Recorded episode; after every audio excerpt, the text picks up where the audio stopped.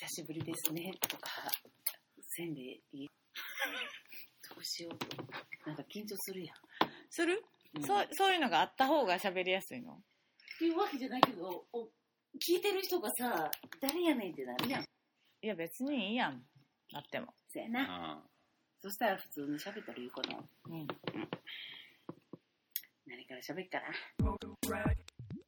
モグラグラジオでーす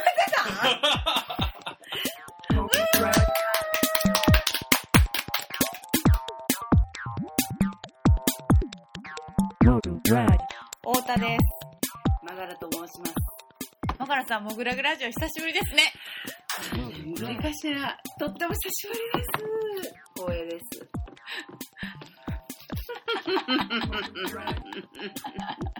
幸せ。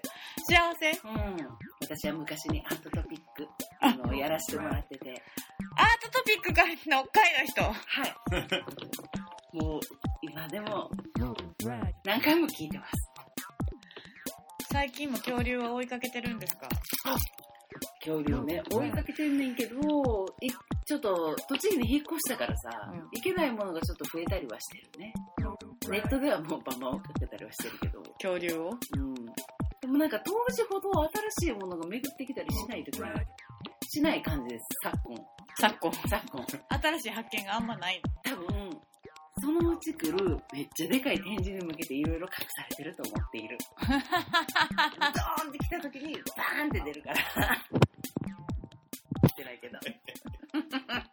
じゃあそれを楽しみにはい、待ってます。いつかまたモグラグラジオではい。ひお披露目してくださいぜひやらせてください。お願いします。まあそんなこと言ってますけど、ん今日は何の回なんで2人で喋ってるかと言いますと、はい。いやーモグラグのうねん。秘蔵っ子がね、うん個展するって言い出しましてほんとね。だから、うんあのその人がいつもモグラグラジオを仕切ってアーティストトークそうですもね。インタビューしてるのにうん自分でやんの恥ずかしいってそりゃそうやよな 自分で自分で自分のこと聞くってどないやねんって感じやから今回は一人二役はね。今回は私たちがはい。司会をやっていかなきゃいけないらしいですよ 太田さんが頑張ってくれてる。でも、もともと、もぐらぐガレージから始まったギャラリーはさ、うん大木さんをもっと光り輝かせようぜって私ら言ってた、当時。あ確かに言ってたよな、うん言ってた、言ってた。だから、今ついに念願が叶ったってことやと思うねんけあそう確かにど。ね そう。輝かせられるかなこの回でうんいけると思う。じゃあ呼びましょうかはい。本日のアーティストゲストは11月個展のおきちゅうさんです よよろしくお願いします。ギチュウで一生呼ばれへんのかなって思ったいやよ今す。いいですね。大丈夫でした？いや、いいです。なんか、こう、懐かしさがあるね、やっぱり。あの今ここに登場しております、この、オケチュウ、マガラ、太田、この3人が、あの、モグラグオリジナルメンバーでございますからね。懐かしいいやー、アートトピックももう2年ぐらいやってないんかな。もっと。もっとやってないんか。もっとやるうんまあ、マガラが那須に引っ越してすいません。からは、めっきりご無沙汰って感じで。うん。まあでもひ久しぶりにね沖さんの展覧会を見に来てくれたんでねこれ実はマガラ最近聞いてるかどうかわかんないけど、んモグラグラジオ地味に400回超えてて、これだからあのーいや最初初期から聞いてる人どんぐらいいるかわかんないですけど初期から聞いてる人にしてみたらかなりスペシャル回ですよ今日は本当ですね。ぴったりなんやな。ちょくちょく聞いてるけど、うんまさか今回切り板やとは。あいや切り板じゃないあ切り切り板じゃない。400に400に超えたっていう超えたってことですね。まあ思えば200回の時はね200回イベントを記念イベントを b エーブってとこでやって300回とかしれっと超えたよなうん。超えた俺らの周年とかも苦手やんうんもう10周年やったけどもういいかなって思ってるしなうん29重いよな。ううんん。重い。お祝いやのに？まあ、いやまあ人に言わんかったら誰も気づかへんからまあいいかと思まあってるけどまあまあまあまあ。いや、のんびり行こまあだけど、そう、だから、このモグラグラジオももうだからモグラグの歴史とともにあるから10年以上やってるわけなんやけどあの唯一こう続いてるはい。シリーズですからね,、そうやね。の月やってるアーティストのインタビューをインタビューを聞くっていう。のはねだから、インタビューされる側やのにめっちゃ喋るやん。いやまあ喋ってもらわないだから今日はちょっと質問だから僕はあのあ2人が仕切ってくださいよ。まあ、あの、モグラグラジオを長らく聞いてくださっている方々にしてみれば、おきちゅうっていう名前自体は、あ、もちろんこのラジオでパーソナリティとして、メインパーソナリティとしてずっとやってる人だと思っていると思うので、うん。あの、そん知ってるよって思ってるかもしれないですけど、うん。改めて、はい。はい。プロフィールをはい。紹介させていただきます。お願いします。おきちゅう。作文かペ インター、モグラグギャラリーディレクター。1979年生まれ。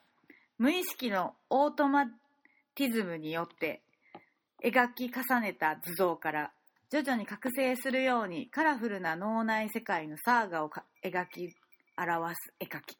うんうん近年は自身の運営するギャラリーのディレクションに注力してきたが、ね本店から画業を本格的に再始動させる所存所存とプロフィールに書かれております。そうですよすごいねプロフィールで初心表明するっていうね 斬新なスタイルいや、かっこいいよ。まあだから次回からはちょっとか変えなきゃいけないですね。そうですプロフィール、ね。ね今回だけですねこれはでも、プロフィールは刷新していかないと、毎まあ回。ねうん、それが好き、やっぱり。うん、ううんん。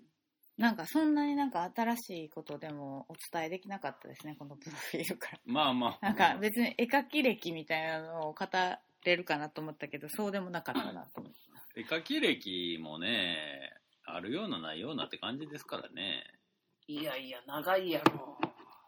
まあそんなうんはい。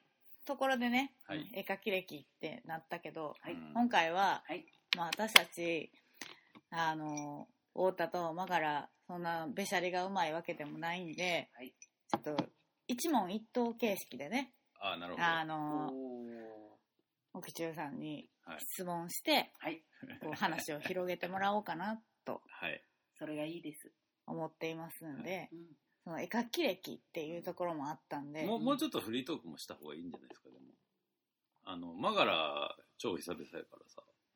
え？喋った方がいいかな多少いるんじゃない？なんかひ那須に引っ越してとかさそんなん、沖さんの古典の会に喋られへんわ。恐竜の会の時に道に喋るわ。まあ、簡単にし、し今めっちゃ流れ良かったのよ、私うんの。あマジ？えでもマガラもちょっと紹介した方がいいんじゃない？でも恐竜好きしか今のとこないよなあのグラフィックデザイナーではい。うん那須に引っ越すまではモグラグのグラフィックを、もう DM とかメインで。うん、やらせてもらってましたやってたというで同時にアートをトピック。そう、うんアートトピックっていうんで毎月の展覧会とかをまめにいろいろ見に行ってその時おもろかった展示をモグラグラジオで紹介してくれてた人はい。でモグラグ立ち上げの時に実は12年前のうん。第1回のモグラグのこ展覧会うんうんうんモグラグガレージっていう名前がついての第一発目の展覧会はこのマガラさんの個うん。展だったんです2008年うん2月うんさすが。全ての歴史が始まった、そうですうね。んで俺個人的にはうん。その2008年に2回やってんねん俺うん。いやあ、の奥さんは2009年に書いて2009年2回か、うん。8年はもうギリギリ、2008太田のプレーをやったりして。あそっかそっか、うん。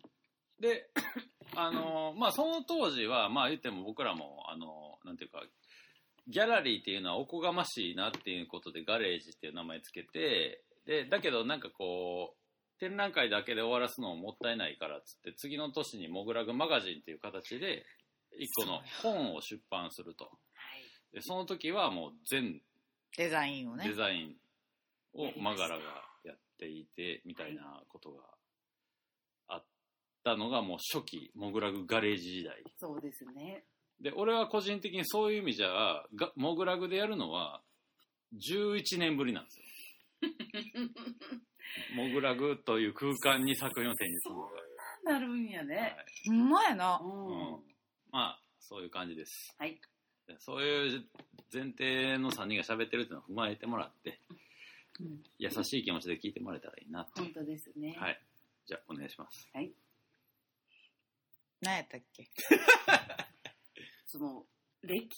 あ、歴ね。うん。そんな歴史がありながら、うん。沖中さんははい。いつ絵描きになろうと思ったんですか？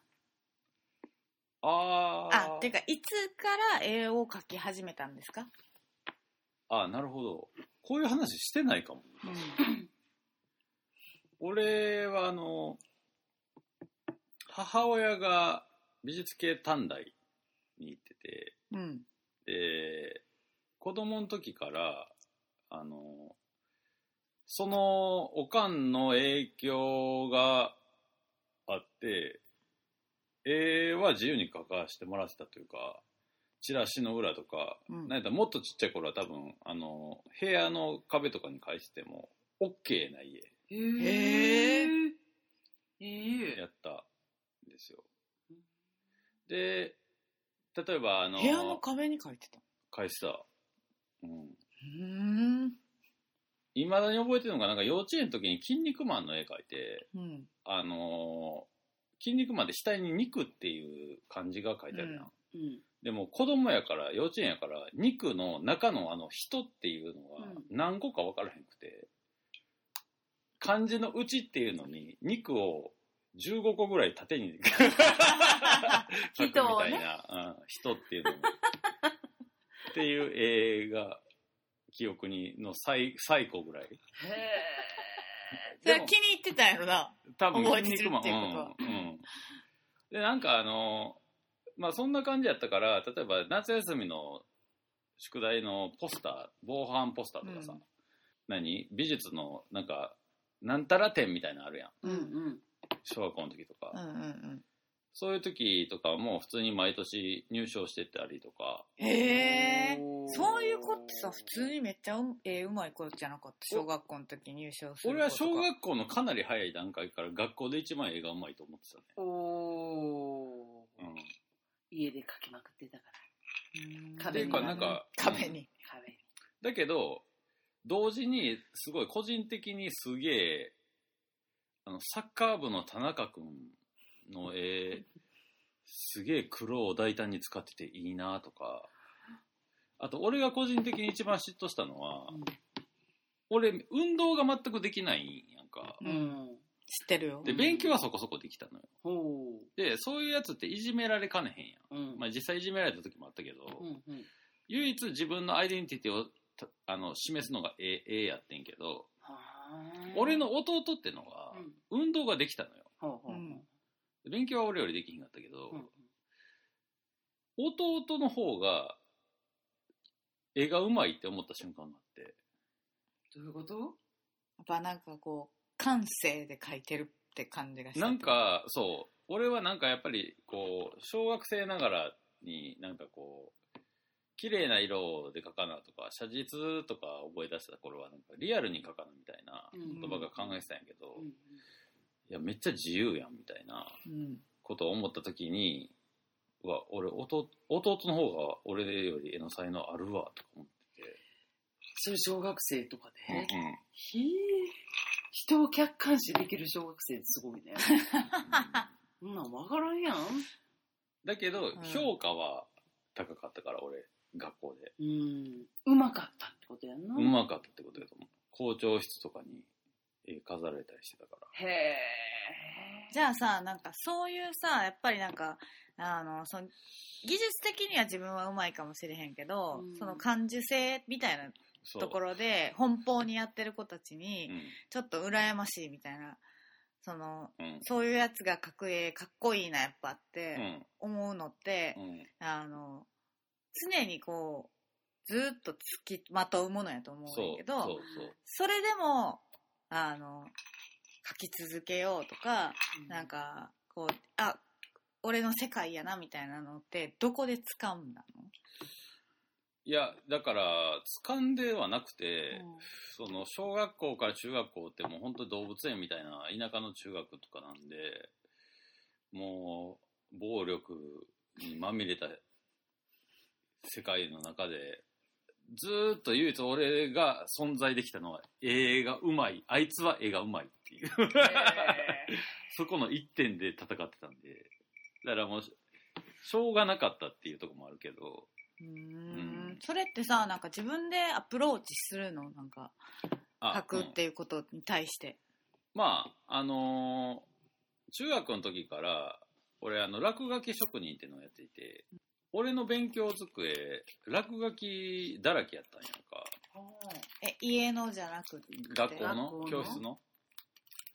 で、特に高校の時とか結構顕著やってんけど、それを見たヤンキー、あ、で、高校ってあの、クラス、授業によってクラス移動して、うん。学科によってこう、違ううん。とこに行くみたいなのが移動があったから、その時になんかあの、ヤンキーみたいなやつとかに、俺の机も書いてくれや、みたいな。へで、その、その授業じゃないのに、そいつに、ってことにして紛れて、うんその 1, 個の授業、50分の授業で、そいつの机仕上げるみたいなこととかしてて、うんめっちゃやばいやん、みたいな。言われて、そうそうそう。そん時のさ絵とかどんな絵描いてたの、あのね、そういえば。中3ぐらいの時に、あの、今夜はブギーバックが流行って、ヒップホップが割と一般的になっていく流れの中で、うん。グラフィティっていうのが入ってきたの。ああえ早早いいな。な早いなとか言って今聞いてる人らは早いってなんなんて感じかもしれへんけど、で、なんかそのグラフィティやってみたいなと思ってたんやけど、うん。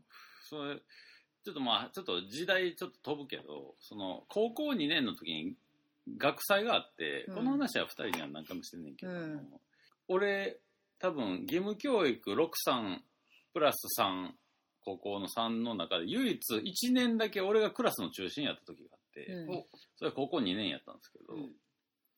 学園祭で何やるみたいな時に、ここはそうなるよね。そう、うん。みんななんか模擬店や、なんかお化け屋敷やったり、なんかお好み焼き焼いたりとかしてたんやけど、うちのクラス、俺らが中心やから、みんなそれ以外めっちゃ超ダウナーやって、うん。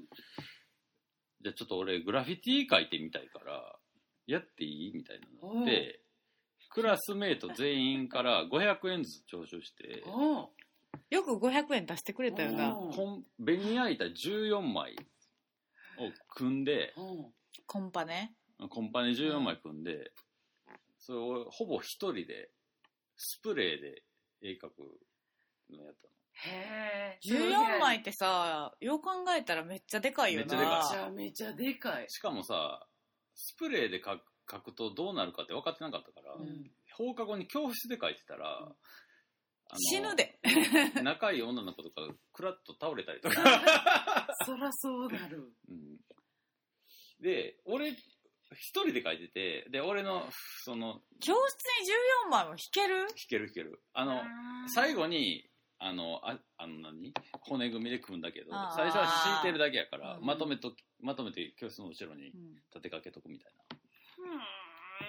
でなんかあのまあ俺らの仲間とかまあ仲いいやつらだけ放課後残って俺が帰ってみんな食べてるみたいな、うん。でそれがあのその文化祭で、まあ、展示されたわけやねんけど、はいそしたらなんかうちの学校なんかあの表彰があんねうん。うんうんあるよね。うん。ん、うん、うちの学校もあった。うん。あとうん。なんかす3位から1位までが表彰があって表彰されるんだで一応多分やけど1年から2年から1個3年から1個みたいな感じにななってて、うん第3位はみたいになって1年何組の何々みたいななったらキャーとか言うわけ、うんうわーやったぜみたいな。へえみんなクラス一丸となってやってるわ。第2位3年何組何々キャーとかなって、うん。うおーとか言ってちょっと女子ちょっと涙ぐむみたいな。そしたらまさかの第1位2年3組ですうちのクラス。第1位みたいになって一人女子がさっきまでノリでキャー言ったんやけど、ほぼ俺が書いてるよ。で、俺らの周りって7人ぐらいしかおらんから、残り30人以上、もう帰っていいひんから、キャッみたいになって、で、でも、なんか初めて、なんていう評価されか、た。評価された。う。で、それを見ていた、ううち高校9クラスあってんけど、い1個のクラスだけ、9組だけ、塔が離れてた、んうんうん。もう悪の巣窟みたいなクラスがあってんやんか。留年組とか、もうどうしようもないヤンキーとかが入ってるクラスがあって、うん。もう塔が離れてるから、接点もほぼないんやけど、うん。野村くんっていう、あの、自分で授業中にボールペンと針で拳にヘイトって掘 り込んでたやつと、もう一人が、うん。あの、俺の教室に入ってきてんやんか。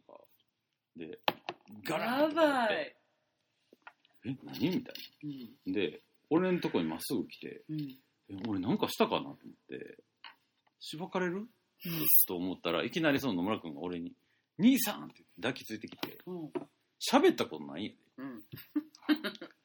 でで話を聞くと、うんあの絵めっちゃやばかったとおお。でついては俺も絵とか興味あんねんけどうん。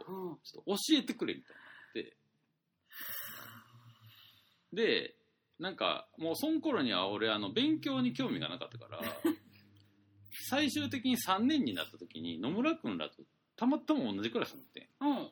だいぶアホになってたってことやな、うん。アホってのもあるけどその多分進路が文系理系それ以外。そうか。うん。ああ。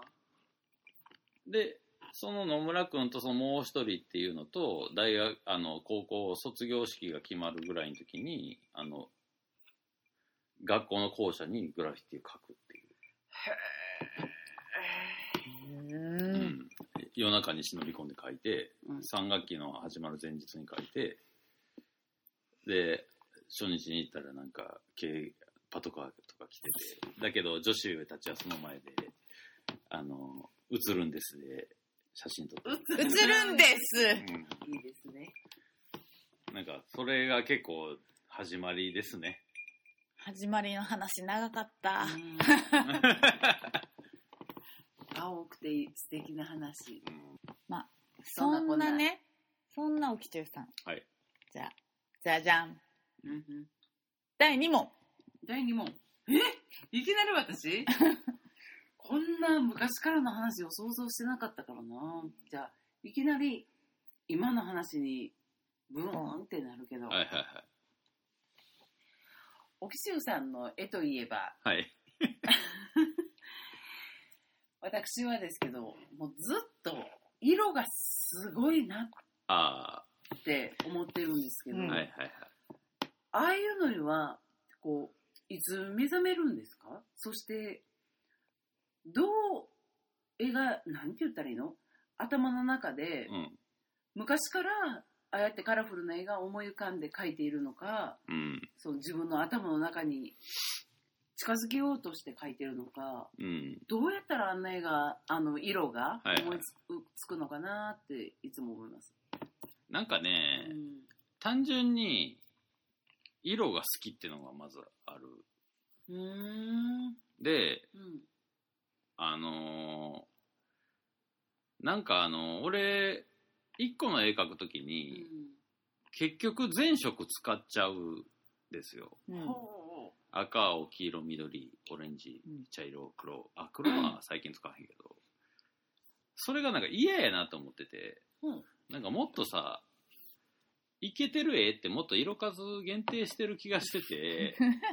わかる、おしゃれとかさ。そうそうそうそうそう、差し色的な？うんうん。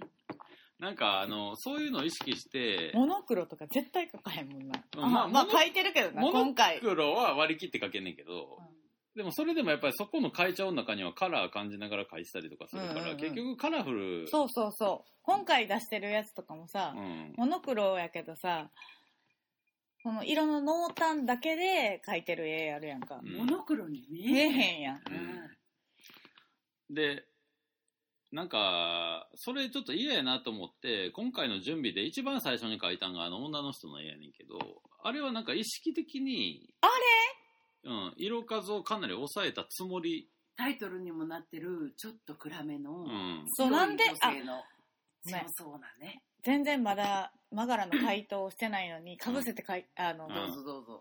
Q を出してもいいですか、はいはいはいなんであれがタイトルのやつなんですか、うんあれだから、その自分でも、ちょっとまあ見てもらったら分かると思うけど、かなり異質な絵やと思うん。そうあれだけね。う。うんん。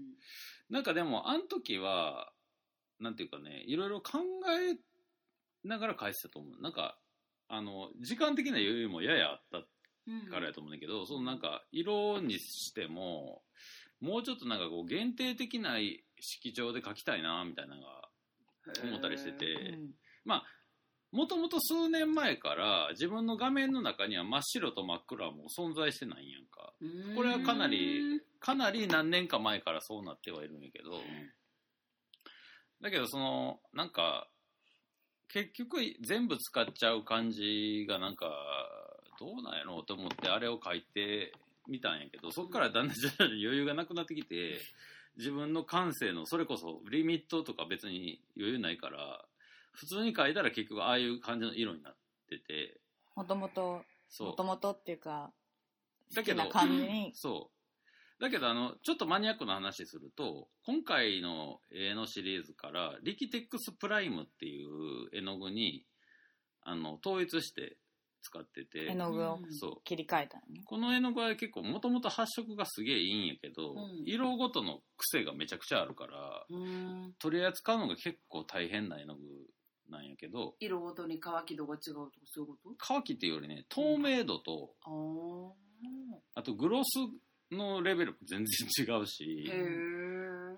でもそれをあの2030 30あ3020アクリル絵の具なんですよね。アクリル。あれが一番それ感じるうん。だうん。けどまあ常に意識してるのは、なんかその自分が今感覚的に気持ちいいと思う色で描いてて、っていうのは常に意識してるのは、まあなんでかというと結局なんかさ、古い作品とか見ると、うん。まあ画材もあんねんけど、古い色をしてるやん。そう？ん。なんか最新の色彩でいたいっていうか。うへえ。ちょっとこのくすんだ感じとかそういうのがあんまり好きいや、じゃない？くすんだ感じめっちゃ大歓迎。どういうことや？なんかさ、うん私その沖さんのうん。ごめんななんか、うんあの全然。クエスチョンじゃなくてあのその出会った当初とか、うんうんうんそ、のちゃんとちゃんとって変やけど あの沖さんがモグラグギャラリーに注力する前とか、うん。こうコンスタントに作家活動をしてた時とか、うん。で割とあのこう色を扱ったらかなりこううまいようまいっていうう、うまい人っていうさ認識って結構周りでも高かったと思うねんか。うんうんで 今回バーって並んだ時うんに、うんそのカラフルではあるけどそんななんかビャーンって明るいっていうかビャビャビャビャビャンってうん色がこう飛び散ってるっていう感じは全然しいひんかってうん。むっちゃ渋いなと思ったほまあ、テクニカルな部分もあると思う。うう。なんかその、混色、まあ原色絵の具のまま塗るのってほぼないけど、うんそのまあ、隣り合わせた色の響き合いみたいなんで、補色とかはやっぱり普通に知識っていうか、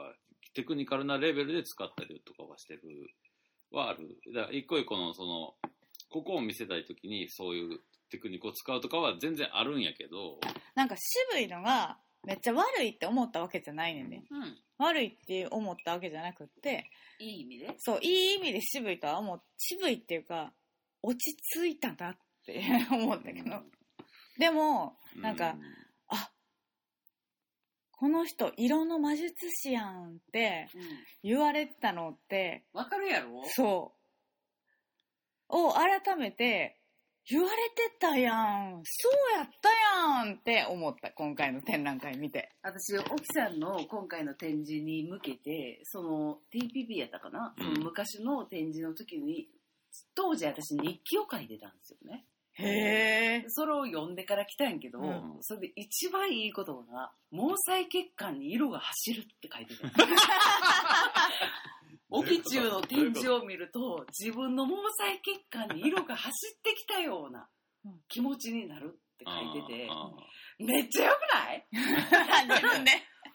でも、あ、間違いないなって今回思うのは、やっぱ色の伝え方すごい独特で、面白いんやねんな。ーうんさっき太田が言ったみたいに、めちゃめちゃ明るいのと、そうじゃないねん。うん。なんか見ると、めっちゃカラフルでいろんな色使われてんねんけど、テーマ自体も含めて、なんかそれがすんなり入ってきて、そこう、ブワって自分の中に色が走ってくるような気持ちになるというか、うん。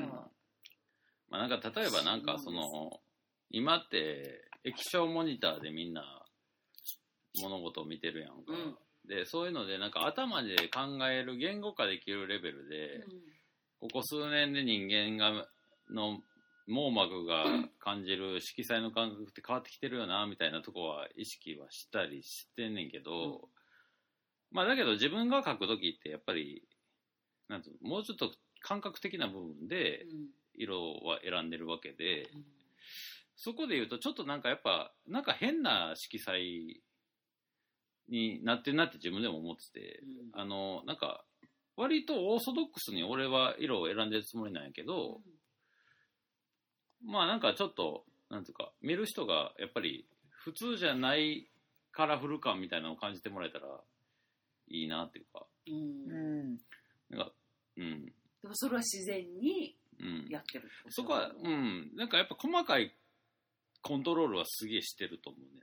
うんまあ混色によってその例えば赤と緑の補色関係って一番結構はハレーションがきついんやけどやるときは緑かなり混ぜて抑えた緑。いかすかに緑感じさせる何かみたいなのにしてたりとか。なんかそういうのは技術的にやりながらも、まあ、全体としてなんかこう色は塗ってるつもりではありますけど、うほーってなりました、今。ふほーって。なんか久しぶりに本当に、沖さんのうん。ペイント作品を見たけど、うんすごいワクワクするし、うんドキドキするやんか。もうもうこんな簡単な言葉しか出えへんけど。いや、いいやんか。でも、あだからこそ、なんか、もっと見たいなって思ったよね。うん。あうんうん。あざーす本当に本当に。なんか、沖さんの今回の展示の絵で、やっぱさっき言ってたその、女性の絵みたいに、うんとか、ホットドッグの絵みたいに、うん。こう、画面の中でパキッと一人人間がみたいにうん、パッと終わってるやつと、うん。あとは、世界観みたいな、うん。うんうん夢の中とかゲームの中みたいな。どこなんこれっていう、全然知らん大陸のさ、もにゃもにゃもにゃっとした世界うん。みたいなのうん。が、こう、印象的に2つあると思うんですけど、うん。ああいうのはこう、書き分けてるんですか？たまたまっすねへえ。なんかあのー数年前にあのーシュールレアリズム展見に行った時に。あ俺ってシュールレアリストやったんやって気づいたんやけどレアリストなんや。俺って俺20代のかなり早い段階から基本的な絵の描き方は一緒で、うんそれはあの画面に適当にまず線とかを引いて、うんその重なった図像の中からなんかこれ手みたいやなとかこれ山みたいやなみたいな感じでこう形を掘り起こしていくっていう形で絵を描くんへえ。やんか。うん。で、その掘り起こしていく段階では、多分俺が過去に影響を受けた。まあよくやっぱ古典とかしてると、まあ絵描きの人あるあるやと思うけど、何をイメージしてるんですかとか、うん。何に影響されたんですか？みたいな。うん。聞かれるんやけど、俺がよく答えるのはやっぱりあのファミコンとかスーファミのゲーム、あとは宮崎駿のアニメ、あとは伊藤若冲と水木しげるの妖怪。っていうのをまあ定型的な答えで出すんやけど。まあそれ以外もまあまあ。それも質問事項の一つとしてあったんやけどうん、まあ無限にビジュアルを享受してるわけですよ。な、うん、あのやばい絵絵たちを。うん。まあでそらそうや。それの、うん。まあそれこそモグラグやってて毎月超やべえ展覧会見てるのも絶対影響あるし、うん。そういうのの中ののこうドロドロとしたカレーライスみたいなイメージのなんか沼みたいなとこがちょっとずつこうやっぱり適当に適当にっていうか適当に描いた線でから形を掘り起こしていくときにその形っていうのはやっぱりそそっからしかわからつかみ取れへんからさ。うん。そのこれは何々っぽいみたいななるほど。でそれがたまたまその1個の画面でものすごい散文的にこういろんな場所からこう形がいっぱいあったらうん。風景になる。なるほど。それが例えばここ特に目やけどうん。ここ目やなってなったら割と人物になりやすい、なるほど。うんそうサイズの違いでしかない。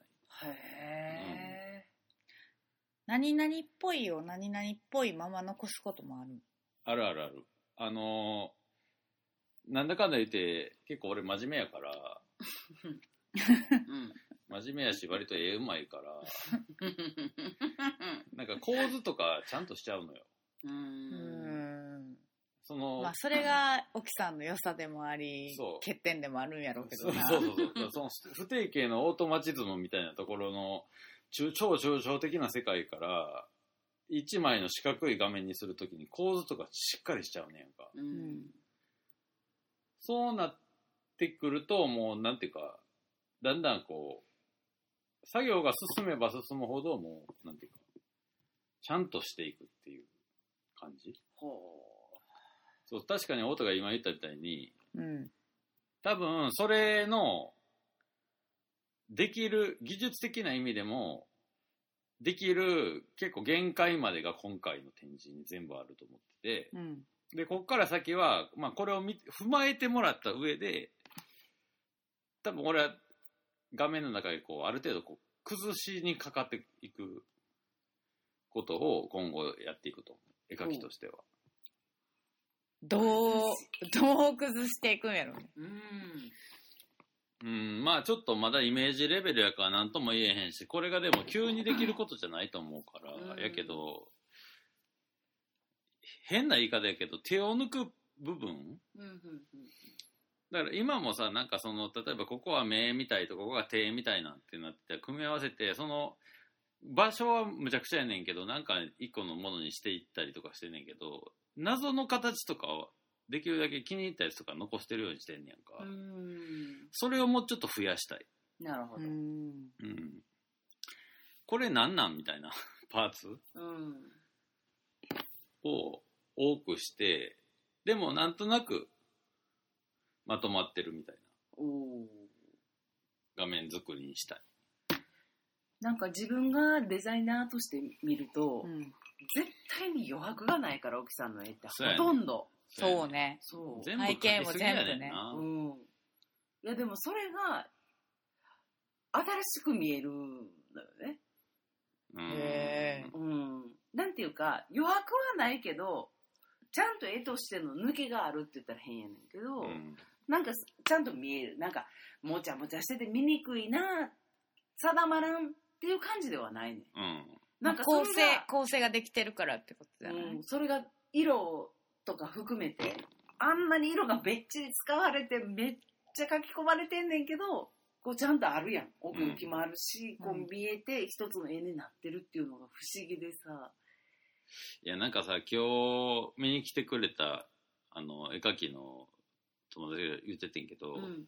やっぱ、ちゃんと描いた絵って気持ちいいっすねって言ってて。で、その人がさ、うん。俺は20代の時は、そういうのをすげえ否定してたと。うん。なんかもっと感性でパーンみたいなのを行きたかってんけど、自分ももう40近いし、うん。なんかやっぱこういうの改めて見るとちょっと刺激になったみたいなこと言ってくれて、うん。その気持ち超わかんねんか。で、うん。俺も個人的にここ数年、絵上手くなりたいなと思ってう。ん、絵を描いてたんですよ。さらにさらに上手くなるそう。だから、やっぱりなんかこう振り崩すには振りが必要っていうか若い頃からずっと感性で崩してる感じのやつで受け入れられるって相当難しいなってうんかなり早い段階から俺分かっててさなんかそのそのセンスないわと思ってたの。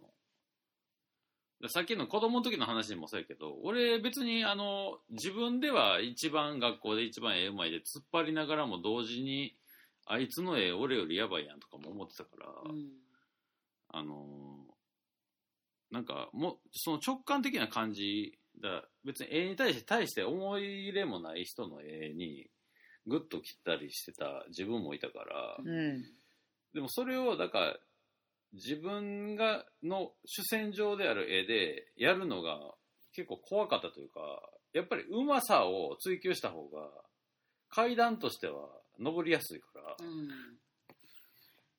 それをこの数年やってたんやけどここまで描けるっていうのを見せた上で崩す分には ついてきてくれる人いるかなみたいな。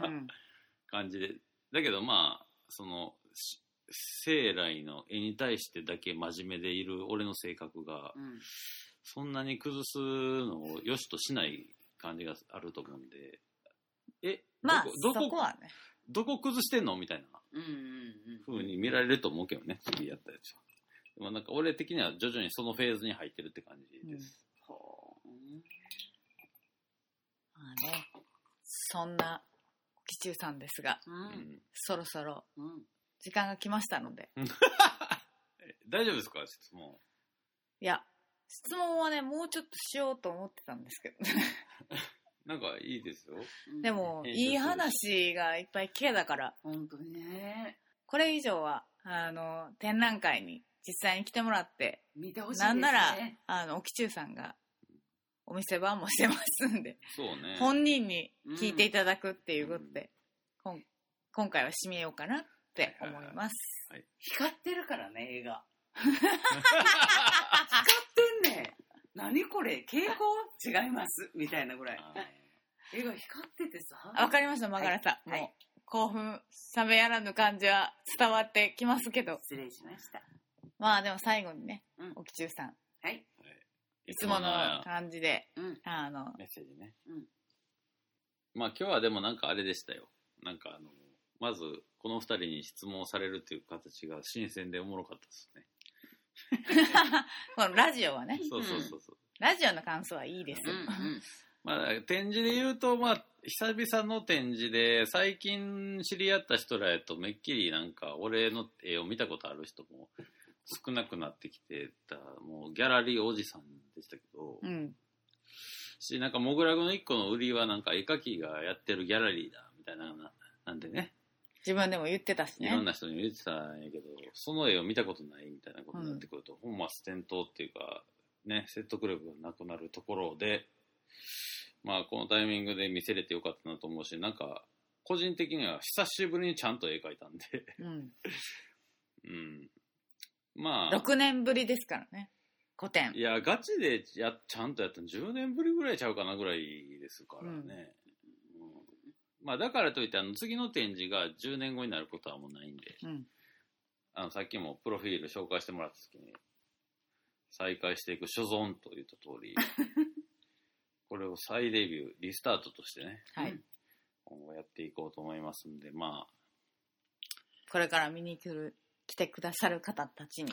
そうですねそれのスタートの息吹としては全出しした今回のは一応見ていただけると最高かなとでこれを踏まえた上で次の展開を楽しみにしていただける人が一人でも増えればいいなと思ってるんでぜひモグラグギャラリーに来てください。よろしくお願いしまお願いします。す。おきちゅうさんでした。ありがとうございました。エンディングです。お疲れ様でしたすごかったですねマガラさん、はい久しぶりですモグラグラジオ。はいありがとうございました奥さんの展覧会どうでしたか？いやーなんかささ、感慨深かったです。だってさ、ずっといつかな、いつかなって思う時もあるしね。ね私も思ってた。うん。まあ、ディレクターとしてすごいからね。ね。うんで、次回は誰ですか？唐突すぎた？いいです。はい。はい。次回はもう決まっておりますよ。モグラグ2020年の最後を飾ってくれるのは、ふふ友沢コタオ。コタオさん。あー、読めへん。私、フランス語が読めないので、間違っていたら失礼します。ポムデ・モーもうは、リンゴ飴っていう、日本語を訳するとリンゴ飴っていうタイトルらしいです。2020年12月5日土曜日から12月27日日曜日まではい。です。楽しみ。すごい DM だった。でしょ？うん。しかも若い。びっくり若いした。ただいま開催中は、はい。おきちゅう、古典、3020、はい。こちら29日、日曜日までとなっております。絶対見てほしい。皆さん来てください。営業時間は、13時から20時、月曜日が定休日です。はい。まあ、なんか、気分よくね、うん。ちょっと喋れてよかったですね。実際の昔の話も聞けたしね。新しい話も聞けたしな。違うもうちょっと掘り下げれたで、違うで、もうちょい掘り下げようと思ったけど、沖さんが喋りすぎたんですよ。そうやで。いやいや、いいよ、別にカットしてワ。ンテン、センテンスが長いから。ああ、それって果たしてどうなんやろうね。もっと SNS 時代短いセンテンス。そうやで。ちゃうで、でもさ。いや、でも、あ匂わすって感じでいいやん。匂わすって感あ、匂わす？聞聞いてる人は絶対に、あの、好きな人が聞いてんねんから、あ。やっぱ。り見に行こうってなるやん。昔の話、レアーってなるやろ。レアレアーレアーってなるやろ。もらえたら嬉しいです。私は好きなんですよね、その人の昔とか、どうやって育ってきたかが、その作家になっていくとかを聞けるのは、めちゃくちゃ嬉しい。そんなこと聞かれへんから。まあ、俺はだからこう、ギャラリーをモグラグで12年やってて、うん。唯一ゲットしたスキルとしては、は同じ話をさも新鮮に、1回目みたいな感じで話せるっていうスキルを得たんで、さすがです。うん。あの、なんかわからんことあったらね、展示見に来てもらって聞いてもらえたら、超新鮮に喋ります。おぎちゅうさんはどんなことでもすごくきっちり喋ってくれますから。はい。ね、皆さんお待ちしております。はい。はい締めてください。モグラグラジオ402でした。ありがとうございました。ありがとうございました。